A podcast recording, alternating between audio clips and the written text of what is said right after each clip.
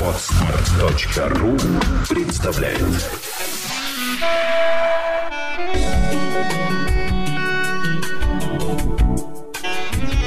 Добрый день, дорогие слушатели. С вами Александра Иванова и Андрей Капецкий. И наш подкаст «Психология, мифы и реальность» работает в студии Anon Records. Владимир Анилюбина, здравствуйте. Добрый день.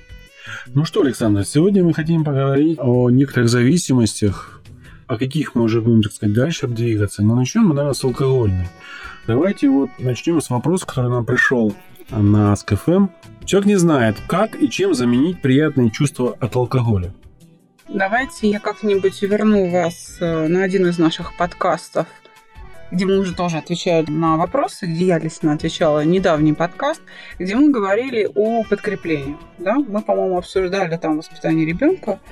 Смотрите, алкоголь выступает в роли положительного подкрепления состояния алкогольного опьянения. Да? выступает в роли положительного эмоционального подкрепления в виде избавления от страдания. Потому что алкоголь, этиловый спирт относится к наркотической группе А. В этой же группе находится, например, героин, это релаксанты, это расслабляющие препараты. Собственно, снятие мышечного напряжения. Вот было страшно, выпил, успокоился. Да? Было гневно, было зло, было раздраженно внутри. Выпил, расслабился, успокоился. Если взять любого алкоголика и спросить его, почему ты пьешь? А потому что мне надо как-то расслабляться. То есть плясать нужно э, от того, что алкоголь выступает э, в качестве расслабляющего средства. Обладает он при этом психоактивным свойством, то есть вызывает психическое успокоение это состояние опьянения освобождает человека от того напряжения, которое было до употребления, текущее какое-то напряжение. И когда задается вопрос, не знаю, чем заменить, допустим, приятные чувства от алкоголя, их, собственно, ничем заменять не надо, потому что это неприятные чувства от алкоголя. На самом деле состояние опьянения – это иллюзия удовольствия. Надо все-таки говорить вот о чем о том, чтобы не заменять приятные чувства, а о том, как снять, в принципе, напряжение, чтобы не приходилось расслабляться каким-то способом. Ведь, в общем-то, э, разницы нет никакой, как мы будем расслабляться. Алкоголем или с помощью табака, или с помощью наркотика, или с помощью лекарства. Или с помощью кто-то расслабляется с помощью там секса, кто-то расслабляется ну, я не знаю, с помощью еды, да, то есть масса есть всяких э, зависимостей. Есть люди, которые расслабляются, не знаю, игрой в карты, в азартные игры, там, в рулетку, да. Есть люди, которые занимаются спортивным покером, и у них нет никакой зависимости от карточной игры. Mm. А есть люди, которые одержимы. Вы согласны? Да, я согласен. А разница-то в чем? Почему один одержим картами, а другой ну, не одержим? Потому что для одного это работа, и удовольствие, оно уже от работы, а не от игры. То есть он представляет не про этот процесс игры в виде ну, неопределенного процесса, который приносит ему доход. Это работа. А другой пытается отыграться. Это такая ну, очень давно зависимая, давно замеченная значит, вещь, что не за то ругал отец сына за то, что отыграл, а за то, что отыгрывался. Поэтому человек, который зависим от игры, он хочет получить прибыль быстро. А тот, кто играет в спортивный покер, допустим, да, и считает себя профессиональным игроком, вот тот играет определенное количество времени и определенный результат добивается. Либо он играет 4 часа, допустим, сессию делает, либо он добивается там, результата 200 долларов за 4 часа, за какой-то промежуток. Если он достиг этого результата меньше, чем за 4 часа, он встает и уходит. У него перерыв. И он, у него психология а, игры построена ну, немножко по-другому. Он не подвержен эмоциям, он не переживает бэтбиты. Вот. Ключевой ответ. Он не подвержен эмоциям. То есть у него мотив к действию другой. Когда мы говорим об алкоголиках, о людях зависимых, то его мотив к действию – это попытка расслабиться – так же, как человек, который играет в покер для того, чтобы отыграться, это фактически попытка избавить себя от, от острого невроза стыда или невроза неудачи. Да-да-да. Понимаете? И поэтому он зависим от игры. Становится игроманом. Ну, существуют же и другие зависимости, не только вот как вы приводите карточные, да. А мы, в общем-то, я хочу вернуться к алкоголю. Но Давайте сейчас, продолжим. э, Но сейчас мы все-таки перейдем вот к другим зависимостям. Потом надо не забыть вернуться к алкоголю. А есть такие зависимости от людей. От людей, которые вещают на весь мир, что они знают истину. Они знают, как жить другим людям и, в общем-то, учат, пишут умные книги. И люди начинают слепо верить. Они предполагают, что прочитав эту книгу, либо там просто, значит, пр- пр- придя, пройдя какой-то курс молчаливого, там, не знаю, чего-то еще, раз и по, по, по щелчку пальца возьмется откуда-то успокоение. Там нету ни, собственно, никаких программ специальных, там нет физиологии, там есть слова, при том я так понимаю, что не всегда они правильные слова с точки зрения ну, здравого человека, но почему-то люди в эти слова верят. Они что, верят в какую-то красивую бумагу или в, чем это удовольствие от вот этого? Я могу сказать так, что э, действительно разница между алкоголиком и человеком, который там следует за, за какой-то сектой, да, или каким-то учителем великим Ибо и так далее. В современности разницы никакой нет. Действительно, люди приходят туда решать свои проблемы. То есть мы можем говорить там о книге «Секрет», мы можем говорить о дианетике Хаббарда, мы можем в этом же ключе говорить о книгах Ашо. Мы, ну, то есть можно там много чего перечислить. И вслед за этими якобы учителями, да, великими, идут люди, которые находятся в глубоком неврозе. Человек, который сам по себе самодостаточен, спокоен, уравновешен, может мыслить ясно, не будет следовать этим учениям, он не будет от них зависим. Там люди, почему зависимы? Потому что они зависимы в принципе. Просто им повезло больше. А может быть и, ну вообще это сомнительное такое утверждение, больше ли повезло, если я попал в учение Ашо и там, так сказать, молюсь этому всему. Может быть даже ну, у них отвал башки случается в более жесткой форме, чем у алкоголика. Мгм. Так а в чем удовольствие, я не могу понять. А я еще раз говорю, кто идет, допустим, за Ашу? Кому не хватает любви? Это, как правило, люди, которые не могут создать семью, там, пару не могут себе найти, которые несчастны в любви. Ну, я- нет, я знаю людей семейных, которые вот прям... Давайте тогда сравним их семью и семью, так сказать, саногенщиков, семью спокеров. Разница будет? Ну, я думаю, да. Хотя у меня нет близких друзей, прям у кого семья есть, кто увлекается Ашо. Ну, Так вот, это ответ на ваш вопрос, почему я говорю. Знаете, среди, допустим, тех, кто практикует тантру, я тоже не видела людей прям счастливых в семейной жизни. Это, как правило, маска, это фасад, за которым внутри ничего не стоит. Реально, то, что провозглашается, оно реально там не переживается. А что они делают? Они, вот давайте так, что провозглашает Ашо или Тантра или там еще какое-то учение? Что они провозглашают, а что дают на самом деле? Вот если разобрать вот прям конкретно. конкретно это разобрать не получится. Потому что это сложный коктейль из мистики и, ну, как бы сказать, из мутнословия такого. Понимаете, это, это нельзя назвать концепцией какой-то стройной. Ну, Это да- просто коктейль. ну, допустим, они говорят, там, мы дадим вам познание о любви или знание о любви, мы да- дадим вам знание о душе, мы дадим вам знание о вашем теле, вы будете прекрасны, и вас все полюбят. Почему их никто не любит? Я вам сейчас Почему- объясню. почему я они- поняла вопрос, и я вам сейчас объясню, почему за ними вообще идут. Я еще раз говорю, те люди, которые идут там за тем же Ашу или за Хаббардом, это те же самые люди, те же самые люди, которые пару раз уколовшись героином, станут наркоманами. Или если они э, такие же ощущения получат там на покере, значит, они станут э, одержимыми игроками. Ну и там, в общем, и так далее, и так далее.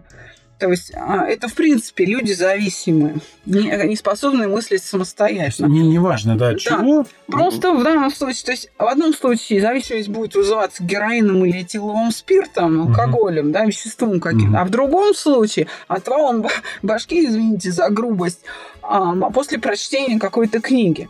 Я объясню, в чем дело. Мгм. Вот я бы даже, наверное, сделала бы подкаст с Алексеем Биркиным, взяли бы мы и проэкспертировали все эти книги. Мгм. Потому что там, возможно, индекс сугестивности текста, то есть скрытое внушение в тексте очень высоко. Мгм.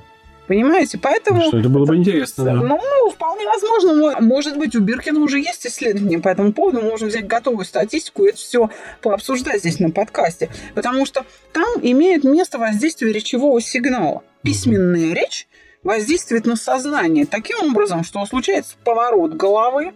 Вот мне, как э, человеку, который способен мыслить ясно, Мгм. да, мне это читать тяжело и неприятно. Вот я не могу дочитать, а что? Я читаю там полторы страницы, я понимаю, о чем идет речь, закрываю и не могу себя заставить дальше читать. Потому что, еще раз говорю, это сложный коктейль. А вообще э, мистики и какого-то, ну, в общем, вот это вот му- мутнословие. Все вокруг, да около, да вокруг, да около. Ничего по сути. Ясно. Давайте мы тогда сделаем отдельный подкаст с Биркиным или с Да, его давайте данными. попробуем. Давайте, это С квалифицированным психиатром а поговорить о таких явлениях, потому что он изучал как раз и создавал технологию код речи как средство психической защиты населения от подобного воздействия. Ну, насколько я знаю, у вас сейчас запланировано с доктором Данилиным ряд передач да, на Радио России. И я думаю, может быть, там еще поднять эту тему. Я думаю, что мы попробуем это сделать в течение лета. Доктор Данилин, в общем-то, известный радиоведущий и известный врач-психиатр, э, нарколог, присоединился к проекту «Чуть спокоен». Он с нами. Мы начинаем сотрудничество, и в какой-то момент я думаю, что он станет специалистом нашего проекта. Может быть, согласится и он к нам на подкаст прийти. Мгм. Ну, я хочу сказать, что мы тогда с ним тоже поговорим, что он, как врач, Да, да, да. а, да, э, Он же и- очень сильно вли- вы- Да. значит, по символике. именно. да, он как раз сведущ Мгм. очень в этих вопросах. Он выскажет свою позицию, мы выскажем Мгм. свою, со- сопоставим. Я думаю, что это будет интересно радиослушателям. Я просто хочу, чтобы те, кто нас слушает, понимали, природа-то одна. Понятно. Смотрите, люди читают книги, и просто книги, вот этот письменный речевой сигнал, он вызывает некоторое состояние. Биркин об этом говорил, эйфория. То есть действие этилового спирта, алкоголя, и действие книги вызывает эйфорию, оно идентично. Мгм. Поэтому возникает зависимость. И люди вот там, знаете, сказать, годами там в этой Индии тусят и там непонятно что делают. Вернее, конечно, понятно, что делают, но прям с полной уверенностью, что это ну, у нас у всех с вами слабоумие, а вот они-то великие Мгм. просветленные. Ну, я вот тут сказал, что как может э, чужая вера индийская учить варвара? Ну, э, Ну, давайте грубо, очень грубо говоря, если, да. То есть Да. у нас разные культуры, разное воспитание. А Я человек неверующий, но я все равно как бы ближе к православию, потому что мои родственники, большинство веруют. А, Я в этой среде рос, и вдруг появляется человек с Индии и говорит, о, хвала, я вас научу жить. У нас, он не может нас научить, потому что у нас другое восприятие мира. научить нас жить может лишь тот, кто сам умеет это делать. Давайте вернемся к... э, Давайте э, к алкоголю алкоголю, да. вернемся. Действительно, я еще раз хочу вернуться к мысли, которую я уже произносила. Не надо ничего искать, никакой замены. Нужно снять, нужно заняться фоновым напряжением. Вот когда человек снимет фоновое напряжение психоэмоциональное, у него не будет мотива искать средства снять это напряжение за отсутствием самого напряжения. А люди же путают, понимаете? А Вы говорите о том, что люди снимают с помощью алкоголя а, напряжение, а они считают, что они испытывают удовольствие и не могут испытать это удовольствие в других, значит, э, каких-то делах. Не могут испытать удовольствие от копания огорода, Я допустим, сейчас да? Андрея перебью. Да. Андрей, у меня вопрос. Вы знакомы со спокерами? Вы видели эту тусовку? Видели, что это за люди? Да, конечно. Они употребляют алкоголь. Нет, Почему? Что они говорят? он им не нужен. Почему они, они говорят, что он им не нужен? Они же, ведь многие из них отказываются от употребления алкоголя произвольно, сами. Они, они не приходят на проект снять алкогольную зависимость. Ну, да, знаете, как культурное употребление алкоголя, там, по праздникам. И вдруг вот они приходят, собираются между собой, и они не хотят употреблять алкоголь. Почему? Что они говорят? Вы Они слышали? хотят общаться в, в светлом, ну, в ясном сознании. А вы слышали, как наши выпускники спокеры говорят, а меня без алкоголя прет? Да, да, слышал. Ну, я, я-то как раз не, не к этому э, ну, вопрос Нет, я вам просто говорю о том, что я услышала. Я просто говорю о чем? О том, что а, как снять вот это. Ну, действительно, люди, они не то что путают, они просто им не приходит это в голову. Помните, Хорошо, скажем так, вы бываете у нас на консультациях. Вы видели, как идет консультация, первичная консультация с человеком. Как э, задается вопрос? У нас по этому поводу был подкаст, называется он «Все хорошо». Мгм. Я бы очень советовала людям переслушать его заново. Это Мгм. один из за- самых ранних наших подкастов. С чего начинается встреча с новичком? Мы спрашиваем, как вы себя чувствуете? Что тебе говорит? Нормально. И я начинаю спрашивать, что такое нормально? Начинаем загибать пальцы, да? Давление скачет, Мгм. бессонница, раздражение, частые переходы настроения. Как себя чувствуешь? Что он говорит? Плохо. Он говорит, нормально. А, все равно нормально. Конечно. И я ему говорю, ты послушай, что ты говоришь. Что для тебя нормально? Понимаете? Вот это, вот это состояние люди называют нормально. И Мгм. поэтому они берут психоактивные вещества и употребляют. Бабушка, которая глотает феназепам, ничуть не лучше алкоголика. Хотя своего сына алкоголика Ругает. ругает, пеняет ему, а Да, ты такой секой. Но я хочу вернуться к вопросу, как он задан. Вот я его прочту, Давайте. чтобы он как прям вот я, наверное, своими словами не смог передать смысл. Звучит он так. Я не знаю, как и не умею получать похожие эмоции-удовольствие от чего-то другого. Потому что человек уже вышел из точки покоя. Он не может вернуться в физиологическую норму. Состояние покоя – это состояние физиологической нормы для организма. Что, что, о чем речь идет? Когда возникает состояние покоя? Опять же, открываем кибернетику, открываем Петра Кузьмича Анухина, читаем.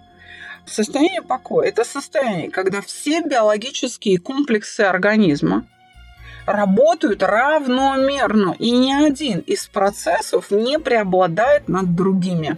Мгм. Вот это состояние, когда все биологические комплексы да, работают параллельно с одинаковой силой, Мгм. превращается и воспринимается организмом как состояние покоя. Как только какой-то процесс начинает преобладать, Мгм. состояние покоя нарушается. Мы уходим либо в удовольствие, либо в неудовольствие. А человек, который говорит о том, что я не знаю, как получить ощущения Мгм. Сходные, это значит, что он даже с помощью алкоголя не может вернуться в состояние покоя. Понятно. Вот о чем дело. То есть фоновое напряжение все равно не уходит. Почему? Опять же, потому что это напряжение его, оно поддерживается умственными операциями, которые употреблением алкоголя не затрагиваются. Ну вот дальше человек продолжает, что таких людей, которые не могут, очень много, и тысячи, и именно э, для них этот подкаст как бы нужен. И как вот не повторять эти приятные в кавычках эмоции, а заменить их на что-то другое? Как научиться за- заменять? Значит, первое, когда вы трезвы или хотя бы с похмелья, опять же, воспользоваться любым способом релаксации для того, чтобы впервые достичь состояния покоя. Можно воспользоваться чувством покоя, можно воспользоваться, я очень советую, технологиями Нарбекова, можно цигун гимнастикой, воспользоваться йогой там, и так далее. Смысл снять чисто мышечное напряжение, чтобы вызвать психическое расслабление, психоэмоциональное успокоение. А что это за состояние, в которое вам нужно попасть? Это легкость во всем теле, потому что расслабленная мышца, она воспринимается меньше своего веса. То есть мы воспринимаем руки, ноги, конечности тела легко. Мы себя воспринимаем как нечто воздушное. Дыхание ровное, без усилий, и практически а, иногда даже возникает ощущение, что мы вообще можем не дышать. Вот, это состояние сопровождается полным отсутствием мыслей в голове. И в то же время голова ясная, сознание очень ясное. Это не отключка, это не помутнение рассудка, как при алкогольной интоксикации. Вот на фоне этого состояния его нужно запомнить и повторять.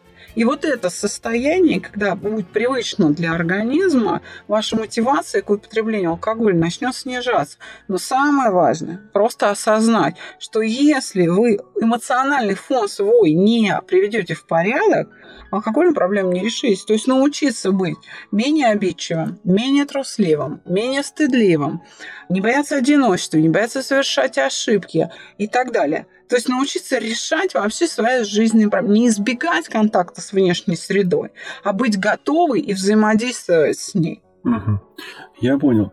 Ну вот, э, наверное... Просто хотя бы жизненную задачу эту перед собой поставите, вы ее решите. Как раз проблема в том, что людям, которые пьют уже, им очень трудно бросить вот это вот удовольствие и заменить его на другое. Вот как это сломать, это, наверное, уже вопрос... Я уже вот только что сказала, есть масса по этому поводу способов, да, я называла там а, мышечный корсет Нарбекова. Я уже говорила, цигун, хорошо.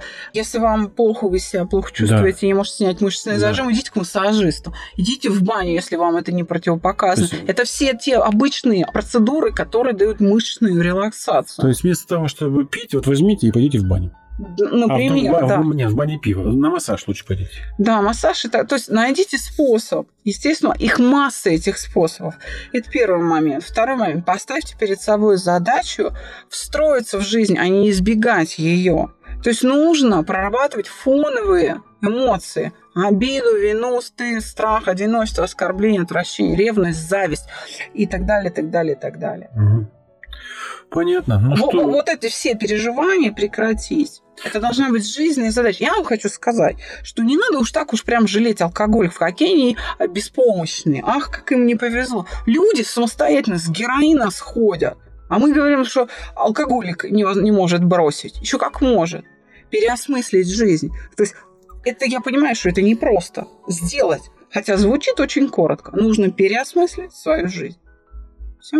Вот такой ответ. Я понял. Значит, но в крайних случаях если вот вы вообще не представляете, как это можно сделать по-другому, обращайтесь к Александре, я вас уверяю, у нас бросают пить все. Ну, давайте так. Александра, это, конечно, хорошо, но мы незаслуженно умаляем, так сказать, достоинство других специалистов. Четыре специалиста, пятый в резерве на проекте «Чувство покоя». Можете обратиться к Владимиру Александровичу, к Анне Тернавской, к Марии Бакановой. Можете обратиться к любому специалисту проекта. Я понял. Ну что ж, воспользуйтесь либо этим советом, либо предыдущими. Будьте трезвы. Всего вам самого доброго. С вами была Александра Иванова. И Андрей Капецкий за пультом, наш звукорежиссер Андрей Соколов. До свидания. До свидания.